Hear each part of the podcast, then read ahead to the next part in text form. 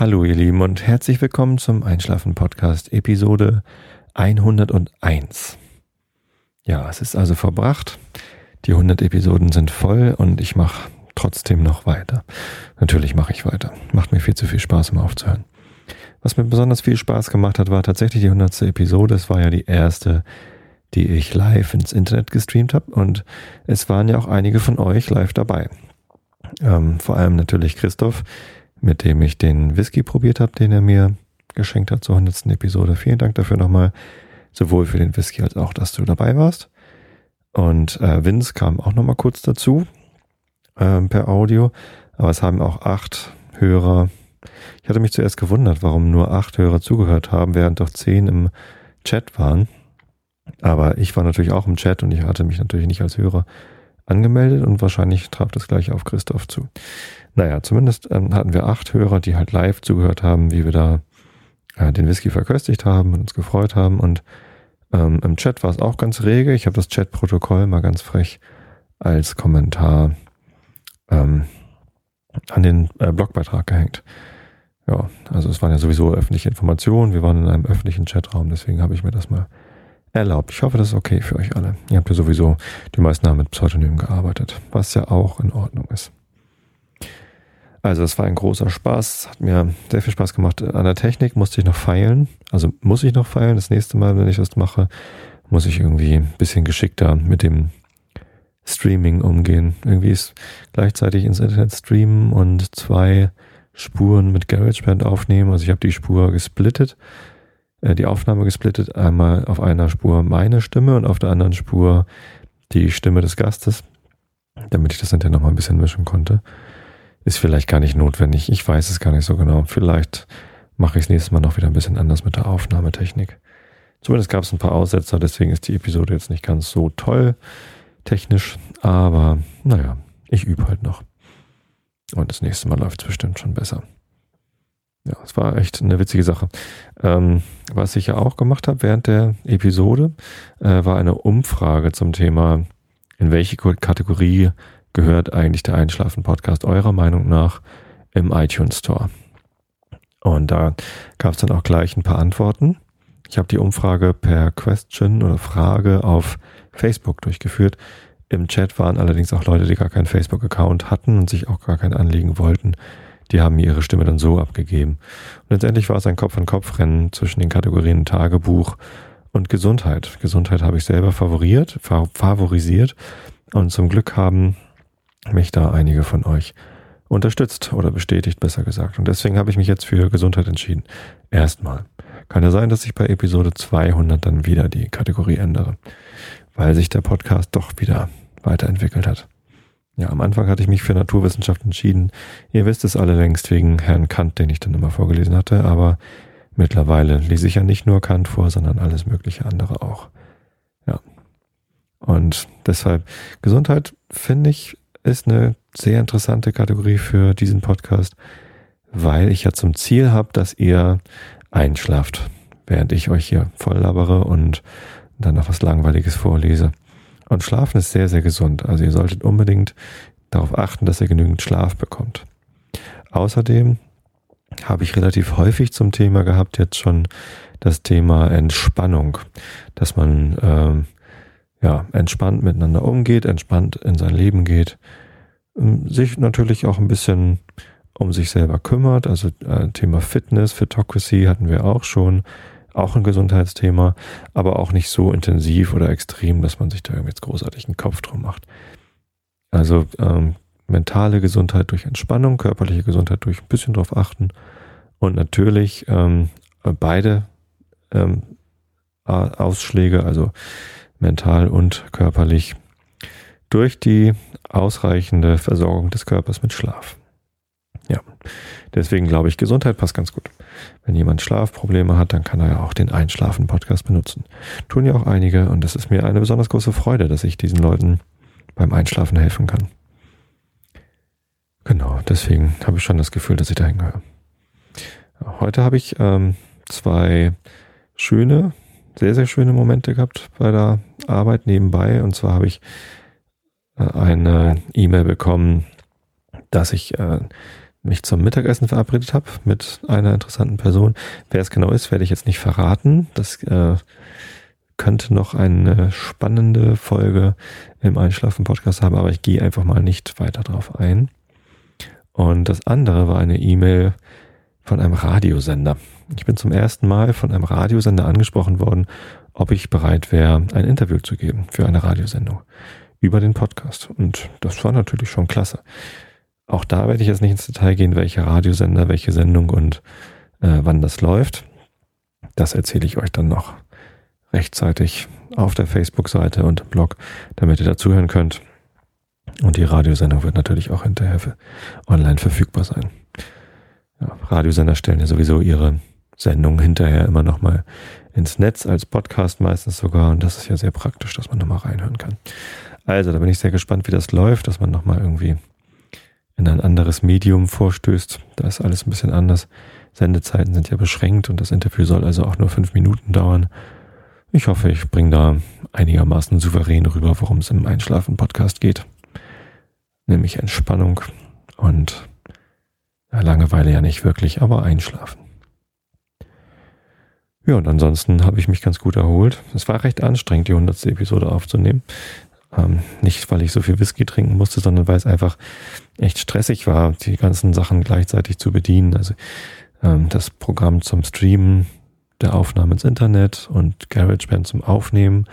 Und dann wollte ich eigentlich, also Skype zum, zum Reden und ja, Sprechen äh, und Sehen äh, meines Gesprächspartners.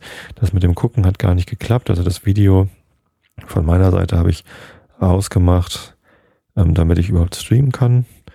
Wollte ich ein bisschen Bandbreite sparen.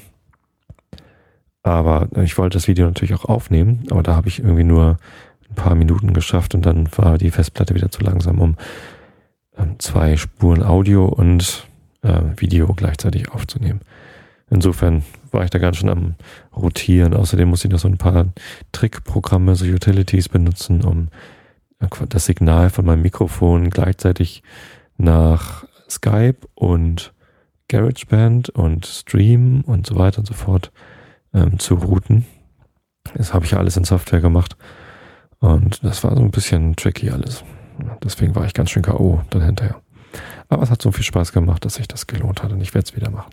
Vielleicht probiere es doch nochmal mit Google Hangout. Ja, ansonsten, ich habe jetzt über 200 Rezensionen im iTunes Store. Vielen, vielen Dank dafür. Ich habe gestern irgendwie gesehen, dass 199 schon da sind und dann habe ich nochmal getwittert, äh, wer ist denn so lieb und gibt mir die 200. Und dann kamen gleich ein paar. Das fand ich super. Also vielen Dank dafür. Jetzt irgendwie über 200. Und ähm, eine der neuesten hatte ähm, den Hinweis, dass das besorgniserregend sei, dass ich Truthähne frittiere. Kann ich mir vorstellen. Und was ich dann mit den 30 Litern Altöl mache, ja, es ist natürlich kein Altöl im Sinne von, was unten aus dem Auto rausfließt. Das ist ja kein äh, Maschinenöl, sondern es ist durchaus Speiseöl. Kann man nicht in Abfluss gießen, weil das da ver verhärtet, aber das kann man ganz normal im Müll, Hausmüll entsorgen. Ja. Oder äh, ich erwarte ja eigentlich immer noch, dass sich mal irgendwer bei mir meldet. Jedes Jahr wieder frage ich vor dem Truthahn-Frittieren nach, ob nicht irgendwer irgendwen kennt. Ach, und hier über diesen Podcast erreiche ich ja jetzt noch ein paar mehr Leute. Ich glaube, ich habe dies ja auch gefragt, oder? Also wenn jemand jemanden kennt, der einen ähm, Golf Diesel oder irgendein anderes Dieselauto fährt, dass er mit Salatöl oder Frittieröl fährt, es gibt's ja, also so einen alten Golf Diesel, den kann, so einen Golf 3 Diesel, glaube ich, den kann man ganz gut mit ähm, Sonnenblumenöl fahren. Und es gibt Leute, die äh, fahren äh, zu einer, ähm, wie heißen die, so eine Imbissbude und holen sich da gebrauchtes Frittierfett ab, filtern das einmal irgendwie durch einen Kaffeefilter oder so und füllen das dann in den Tank und fahren damit. Das wäre eigentlich total klasse, wenn nach dem Truthahn frittieren jemand kommen würde würde ich natürlich auch schon vorher einladen, dass er dann mitessen kann. Und dann quasi hinterher das Öl, äh, das filtern wir dann einmal und gießen das in sein Auto, damit es noch ein bisschen, also noch, noch mehr sinnvolle Verwendung hat. Also Truthahn frittieren ist natürlich äußerst sinnvoll, aber wenn man dann damit auch noch Auto fahren kann und weniger Diesel verbraucht, wäre das natürlich großer Spaß. Also wenn jemand jemanden kennt, der so ein Auto fährt oder sein Auto so betankt und möglicherweise auch noch aus dem norddeutschen Raum kommt, also ich bin ja in der Nähe von Hamburg, dann meldet euch bitte bei mir für nächstes Jahr. Der Termin steht zwar noch nicht fest, aber es ist immer so im Spätsommer. Sommer, damit es draußen warm genug ist, damit man es draußen machen kann. Drinnen wäre das viel zu gefährlich. Und spät, damit die Truthähne schon ein bisschen Fleisch angesetzt haben. Leider werden die Truthähne ja immer so gezüchtet, dass sie zum Herbst und Winter dick genug sind zum Essen. So für Thanksgiving, Erntedank oder eben Weihnachten. Und ja, wenn man dann im Frühsommer ein Truthahn-Frittierfest machen will, dann wiegen die alle erst so sechs Kilo. Das ist langweilig und man wird nicht so satt. Also ich möchte auch viele Leute einladen. Ich habe ja schon immer zwei Truthähne, damit die alle was abbekommen. Und deswegen mache ich es immer eher später im Jahr. Nun gut. So viel zu den Themen. Ich habe äh, beim Anfang der Episode gar nicht gesagt, was ich euch heute vorlesen möchte. Und habe ich vergessen einfach nur. Aber es gibt heute mal wieder was anderes. Ich will mal wieder was Neues ausprobieren. Und zwar möchte ich was aus der Wikipedia vorlesen. Vielleicht erinnert ihr euch, im Frühsommer, als ich meine Mandelentzündung mal wieder hatte und nicht sprechen konnte, habe ich euch lizenzfreies Audiomaterial zum Einschlafen geeignet hier in den Podcast gestellt. Und da hatte ich schon mal die ähm, Aufnahme aus der gesprochenen Wikipedia, nämlich den Artikel zum Atom war das, glaube ich. Den habe ich euch hier reingestellt. Und was ich eigentlich gerne machen möchte, ist den Artikel Schlaf vorlesen und einerseits natürlich hier im Podcast bereitstellen, aber eben auch der gesprochenen Wikipedia quasi beisteuern. Da muss ich mal gucken, ob ich den Artikel gut genug vorlesen kann. Ist auch ein sehr langer Artikel, ist auch ein sehr lesenswerter Artikel und ähm, damit wollte ich heute gerne anfangen. Also ich werde gleich aus Wikipedia vorlesen. Bin gespannt, wie das klappt. Ja. Hm. Ich überlege gerade, was ich noch so erzählen wollte. Mir gefällt es richtig gut, wie die Community im Moment so abgeht. Also auf der Facebook-Seite ist immer mehr los. Da ähm, schreibt ihr jetzt auch an die Wall und reagiert nicht nur, sondern agiert auch. Und auch auf dem Blog kommen immer mehr Kommentare und so. Das ist toll. Ähm, ich habe teilweise schon das Gefühl, ich muss gar nicht mehr euch irgendwie animieren oder ähm, da irgendwie dran teilnehmen, sondern ihr unterhaltet euch schon untereinander. Finde ich super. Weiter. So, also immer mehr davon. Macht mir Spaß. Freut mich. Genau. Ja, das wollte ich noch sagen. Ansonsten versuche ich jetzt mal hier euch den Wikipedia-Artikel vorzulesen. Und hinterher werde ich das dann rausschneiden. Da muss man auch immer so ein Intro lesen wie bei ähm, LibriVox. Da habe ich ja auch Nils Holgersson mit vorgelesen für das Hörbuch von LibriVox. Und da muss man auch mal sagen, welcher, welches Kapitel das gerade ist und welche Lizenz das ist. Das mache ich aber nachträglich. Das mache ich jetzt nicht im Podcast. Muss man immer dazu sagen, dass das Creative Commons ist und die Aufnahme. Ja, natürlich stelle ich diese Aufnahme dann auch unter Creative Commons Lizenz, damit das alle äh, möglichst frei benutzen und weiterverwenden können. Ähm, genau wie der Podcast selbst, der steht ja auch unter Creative Commons Share Alike Lizenz 3.0 und ja, das wird natürlich dann auch da der Fall sein. Also, lese ich euch jetzt mal aus der Wikipedia vor. Ich oh, noch mal ein bisschen anders hinsetzen. So. Also Augen zu und zugehört. Schlaf. Der Schlaf ist ein Zustand der äußeren Ruhe bei Lebewesen. Dabei unterscheiden sich viele Lebenszeichen von denen des Wachzustands. Puls, Atemfrequenz und Blutdruck sinken bei Primaten und höheren Lebewesen im sogenannten NREM-Schlaf ab und die Gehirnaktivität verändert sich. Das Schließen der Augen sowie die Erhöhung der Spannung der Mittelohrmuskulatur während des NREM-Schlafs unterstützt diese Funktion. Im sogenannten REM-Schlaf, auch als paradoxer Schlaf bezeichnet, finden sich hingegen Zustände, die denen des Wachseins ähneln, insbesondere eine erhöhte Gehirnaktivität. An Träume aus dieser Phase erinnert man sich am häufigsten und ein Anstieg von Herz- und Atemfrequenz sowie des Blutdrucks. Ausgenommen von diesem aktiven Schlafzustand ist die Muskulatur, die im REM-Schlaf blockiert wird. Schlafparalyse. Dadurch lebt der Träumende seinen, seine Träume, ähm, Dadurch lebt der Träumende seine im Traum erlebten motorischen Handlungen nicht aus. Mit der Physiologie sowie den Störungen des Schlafes beschäftigt sich ein eigenes Teilgebiet der Medizin, die Somnologie, Schlafmedizin oder auch Schlafforschung. Die Funktion des Schlafes ist noch nicht vollständig geklärt. Sicher ist, dass Menschen und viele Tiere schlafen müssen, um zu überleben. Der genaue Grund ist jedoch noch unbekannt. Schlafentzug ist eine verbreitete Foltermaßnahme. Verhältnismäßig neu sind Bestrebungen, kulturelle und geschichtliche Unterschiede und Veränderungen in den Schlafgewohnheiten zu dokumentieren und zu beurteilen. Dies soll eines Tages ermöglichen, genauere Informationen über die evolutionären Ursachen des Schlafes zu ermitteln. Etymologie Das Wort Schlaf kommt aus dem Altgermanischen.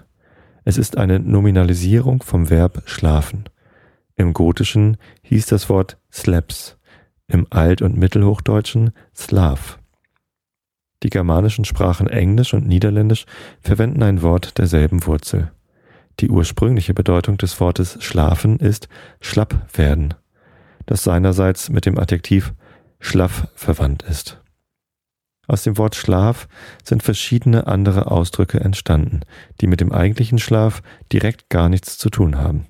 So ist entschlafen ein Euphemismus auf den Tod und Beischlaf und bei Beischlaf redet man von Geschlechtsverkehr. Eine Schlafmütze ist eigentlich ein Kleidungsstück, bezogen auf eine Person meint man aber einen Viel- oder Langschläfer. Physiologischer Hintergrund Schlafenszeit. Die sogenannte innere Uhr ist wesentlich für einen regelmäßigen Wach- und Schlafrhythmus verantwortlich. Die Uhr kalibriert sich am Tages- und Nachtwechsel neu. Diese innere Uhr ist für den Hormonhaushalt des Körpers maßgeblich verantwortlich, siehe nächsten Abschnitt, und regelt damit auch das Schlafbedürfnis des Menschen. Der Jetlag ist ein klassisches Phänomen, der bei desynchronisiertem zir zirkadianem Rhythmus auftreten kann. Der zweite Faktor, der neben dem Tag-Nacht-Wechsel das Schlafbedürfnis regelt, ist die Zeit, die seit dem letzten Aufwachen vergangen ist. Die Forschung versucht, aus diesen Parametern eine Prognose für die optimale Schlafzeit und Dauer abzuleiten. Schlafeinleitung an der Schlafeinleitung sind im Wesentlichen drei Gruppen von Nervenzellen im Gehirn beteiligt. Zu diesen Nervenzellgruppen gehören ein Gebiet im Hirnstamm, die Formatio reticularis und zwei Zwischenhirngebiete, der Thalamus und der Hypothalamus. Die Formatio reticularis ist bekannt für ihre Funktion als Signalgeber für Wachheit und gehört deshalb zum sogenannten aufsteigenden retikulären Aktivierungssystem. Ihre Aufmerksamkeits- oder Wegfunktion übt die Formatio reticularis über Botenstoffe aus, mit denen sie den Thalamus, das Tor zum Bewusstsein, erregt. Diese Neurotransmitter sind Noradrena Noradrenalin und Ace Acetylcholin. Acetylcholin, aha. Innerhalb der Formatio reticularis gibt es weitere komplexe Verschaltungen, unter anderem mit den Ra Raphe-Kernen. Ich glaube, es richtig für Wikipedia gesprochen. Na, da muss ich wohl einiges rausschneiden und nochmal sprechen. Egal, schlaft weiter. Diese üben mit ihrem Transmitter Serotonin vor allem beim Einschlafen einen hemmenden Einfluss auf die Nor Noradre Noradrene oh, oh Gott Noradrenergen, oh Gott, das Wort ist ja geil, das kannte ich noch nicht. Noradrenergen, oh Gott, ich krieg's nicht, also ich werde niemals diesen Wikipedia-Artikel sprechen können. Noradrenergen-Systeme aus. Also wenn mir da einer sagen kann, was das bedeutet, wäre ich auch schon dankbar. Oder ich schlage es in Wikipedia nach. Ist ja auch naheliegend. Beim Einschlafen können diese Nervenzellgruppen, man sagt auch Kerngebiete, im Hirnstamm über verschiedene Wege bremsend auf die Aktivität des Thalamus einwirken. Hier wird wiederum ein anderer Transmitterstoff benutzt, nämlich Y oder Gamma Aminobuttersäure. kann ich jetzt nicht erkennen. Es gibt also zwei Wege, über die das aufsteigende retikuläre Aktivierungssystem den unspezifischen Thalamus erreicht. Direkt zur Aktivierung und Erhöhung der Aufmerksamkeit oder indirekt über zwischengeschaltete hemmende Nervenzellen, Interneurone, zur Abnahme der Aufmerksamkeit und schließlich zur Schlafeinleitung. Somit ist das aufsteigende retikuläre Aktivierungssystem einerseits für die Wachheit zuständig und andererseits für die Schlafeinleitung. Nebenbei wirkt das gleiche Kerngebiet im Hirnstamm bremsend auf die Aktivität von Nervenzellgruppen im Rückenmark, was eine allgemeine Schlaffheit der Muskulatur, Atonie, zur Folge hat. Der Mensch ist nicht nur müde, sondern auch der Tonus der Muskulatur nimmt ab. Beim Einschlafen im Sitzen fällt beispielsweise der Kopf nach vorn. Häufig kommt es beim Einschlafen auch zu Zuckungen. Der Hypothalamus ist mit dem Auge oder der Sehbahn verbunden und produziert bei Dunkelheit weniger von dem Transmitter Histamin und einem Peptid namens Orexin, von griechisch Orexis, Verlangen, Appetit, das zu einer gesteigerten Aufmerksamkeit führt. Orexin hat einen maßgeblichen Einfluss auf das Schlaf-Wachverhalten des Menschen. Ursprünglich wurde die appetitsteigernde Wirkung des Hormons festgestellt, daher der Name. Auch der Nucleus preopticus ventrolateralis, VLPO, das S-Zentrum des Gehirns, des Hypothalamus, ist beteiligt an der Schlafeinleitung. Ich nehme zumindest an, dass NCL für Nucleus steht, aber ich weiß es nicht so genau. Der Nucleus suprachiasmus chiasmaticus SCN, enthält direkte Afferenzen aus der Retina. Hier vermuten Forscher den Sitz der inneren Uhr, Neurone, die für die zirkadiane Rhythmik verantwortlich sind. Der SCN kontrolliert sehr stark die Aktivität des Sympathikus. Über dieses vegetative System stimuliert der SCN die Freisetzung von Melatonin aus der Zirbeldrüse. Melatonin wird in den Abendstunden vermehrt ausgeschüttet und trägt zur Schlafeinleitung bei. Folglich erfährt das Gehirn über den Hypothalamus, dass es Zeit zum Schlafen ist, weil es dunkel wurde. Der Körper besitzt weitere Mediatoren, die zu erhöhtem Schlafbedürfnis führen. So entsteht bei großen Stoffwechselleistungen, körperlicher Arbeit, vermehrt Adenosin, das Müdigkeit hervorruft. Ebenso wirken Entzündungsmediatoren wie Interleukin 1, die zu vermehrtem Schlaf während einer fieberhaften Krankheit führen. Aufputschmittel. Häufig ist es notwendig, das Schlafbedürfnis zu überwinden. Bekannt für seine Wachheit fördernde und anregende Wirkung ist der Wirkstoff Koffein, der unter anderem in Kaffee und in meist geringerer Konzentration in Tee enthalten ist. Vergleiche Tein. Koffein verhindert die Wirkung von Adenosin. Besonders bei älteren Menschen hilft das Koffein, den Abfall der Atemfrequenz zu bekämpfen. Drogen vom Typ der indirekten Sympathomimetika, Sympathomimetika wie Amphetamin, Ephedrin oder Katin aus den Katblättern wirken stimulierend mit erheblichen Nebenwirkungen. Gegen zwanghafte Schläfrigkeit, wie sie bei Narkolepsie auftritt, verwendet man das Neurostimulans Modafinil, ebenso Off-Label Methylphenidat und Amphetamin. Schlafaufrechterhaltung und Schlafphasen. Auch in seinem weiteren Verlauf ist der Schlaf neurophysiologisch gesteuert. Zu seiner Aufrechterhaltung variieren funktionelle Systeme des Gehirns die Schlaftiefe in zeitlichen Abständen. Dabei wechseln sich Tiefschlafphasen, in denen der Schlafende schwer aufzuwecken ist, mit einem weniger tiefen Schlaf ab. Wenn sich gegen Ende des Schlafes, üblicherweise nach etwa sechs bis sieben Stunden, diese Schlafphasen in immer kürzeren Abständen abwechseln, wird der Schlafende wach. Dieser zyklische Prozess wird auch Schlafrhythmus genannt. Während des gesunden Schlafs beginnen sich Nervenzellverbände zu synchronisieren. Das bedeutet, dass sie ihre Aktionspotenziale in einem gemeinsamen Takt feuern. Durch das Ableiten elektrischer Ströme mittels einer Elektroenzephalographie EEG können diese verschiedenen Rhythmen gemessen und sichtbar gemacht werden. Je nach Schlaftiefe und des damit verbundenen charakteristischen Musters lässt sich der Schlaf in verschiedenen Stadien, in verschiedene Stadien einteilen. Nach der Frequenz und Amplitude dieser inneren Rhythmen werden folgende Stadien und die dazugehörigen Wellen unterschieden, wobei die konkrete Einteilung der Schlafstadien 1 bis 4 allerdings willkürlich ist. Aufmerksamkeit Beta-Wellen 14 bis 30 Hertz. Entspannt mit geschlossenen Augen Alpha-Wellen 8 bis 13 Hertz. Stadium 1 leichter Schlaf kurz nach dem Einschlafen. Das Gehirn geht von den Alpha-Wellen über zu Theta-Wellen 4 bis 7 Hertz. Die Muskelspannung wird reduziert und das bewusste Wahrnehmen der Umgebung entschwindet langsam. Stadium 2 in dieser Phase treten Theta-Wellen weiterhin auf. Dazu kommen jedoch, äh, dazu kommen jetzt sogenannte Schlafspindeln und K-Komplexe.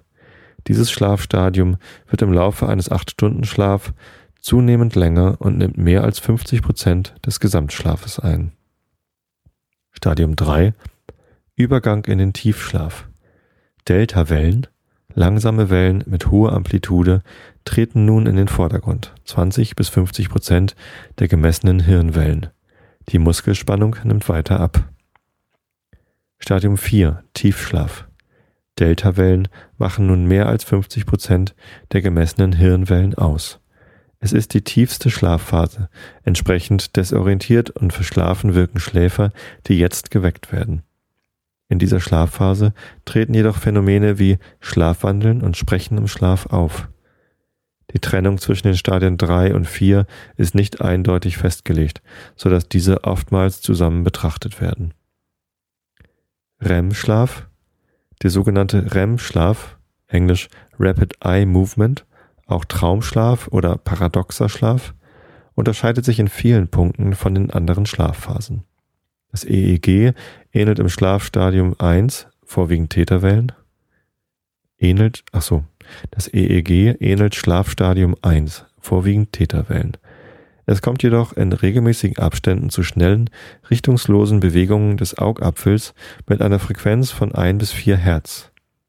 Traumberichte bei Weckungen in dieser Phase sind deutlich lebendiger, visueller und emotionaler als bei Weckungen in anderen Phasen. Während des REM-Schlafs sind die Skelettmuskeln maximal relaxiert, mit, Auf mit Ausnahme der Augenmuskulatur. Es kommt jedoch zu einer Aktivierung der meisten vegetativen Funktionen mit Erhöhung des Blutdrucks, die Atmung und Herzfrequenz sowie zu einer erhöhten Durchblutung des Genitals. Letzteres manifestiert sich beim Mann als Erektion. Das Stresshormon Adrenalin wird in dieser Phase vermehrt ausgeschüttet, möglicherweise mehr Herzattacken in dieser Phase. Und die Magen- und Zwölffingerdarmaktivität steigt. Die Dauer der einzelnen REM-Phasen liegt zu Beginn des Nachtschlafs bei durchschnittlich fünf bis zehn Minuten und wird in den folgenden Läng äh, Phasen länger. Die durchschnittliche Gesamtdauer pro Nacht liegt beim Erwachsenen bei circa 104 Minuten. Föten und Neugeborene dagegen verbringen fast die gesamte Schlafdauer im REM-Schlaf. Es scheint somit ein deutlicher Zusammenhang zwischen dem REM-Schlaf und der Reifung des zentralen Nervensystems zu bestehen. Die Funktion dieser Schlafphase ist Gegenstand intensiver Forschung. Die Stadien 1 bis 4 werden, im Gegensatz zum REM-Schlaf, als Non-REM, NREM oder orthodoxer Schlaf bezeichnet. Die Stadien 3 und 4 werden als Tiefschlaf oder aufgrund der langsamen Hirnwellen Slow Wave Sleep bezeichnet. In den Stadien 1 bis 4 nimmt die EMG-Aktivität, Muskeltonus, vor allem der Hals- und Nackenmuskulatur ab, bis es im REM-Schlaf zu völliger, völligen Muskelatonie kommt. Die Stadien 1 bis 4 mit anschließendem REM-Schlaf werden mehrere Male pro Nacht wiederholt, etwa fünf bis sieben Mal. Dabei nehmen die Tiefschlafphasen zeitlich ab und die REM-Phasen zu. Das Stadium 4 wird im späteren Verlauf der Nacht nicht mehr erreicht. Ältere Menschen erreichen sehr oft das Stadium 4 überhaupt nicht mehr. Auch das Schlafmuster ändert sich mit dem Alter. Alte Menschen schlafen nachts nur noch wenige Stunden und schlafen dafür häufig am Tag noch ein bis zwei Stunden. Säuglinge schlafen den ganzen Tag, aber jeweils nur kurze Phasen. Bei Erwachsenen konzentriert sich der Schlaf auf eine Kernzeit, meist in der Nacht. Der Schlafzyklus dauert etwa 90 Minuten. Dieser 90-Minuten-Zyklus setzt sich auch in der Wachzeit fort und führt zu Phasen wechselnder Leistungsbereitschaft. Ultradiane Rhythmik. Ja. Also ich glaube, da sind Wörter dabei, wo ich nicht mal genau weiß, wie man sie ausspricht. Und bei dem einen habe ich ja mindestens zehn Anläufe gebraucht, um überhaupt irgendwas rauszubringen. Das mit dem Wikipedia-Artikel, vielleicht überlege ich, äh, überlege ich mir das noch, ob ich den äh, versuche, in die gesprochene Wikipedia zu bringen. Ihr könnt ja mal sagen, wie euch das gefallen hat und ob ich mir da noch ein bisschen mehr Mühe geben soll. Ansonsten wünsche ich euch jetzt einen guten Schlaf. Ihr wisst ja jetzt, was passiert, wenn man einschläft. Ich hoffe, ihr habt alle gut aufgepasst. Und ähm, ihr hört mich dann wieder am Montag. Genau. 15.30 Uhr finde ich Quatsch. Ich stelle euch die Episode jetzt einfach schon am Vormittag rein. Also bis dann und gute Nacht.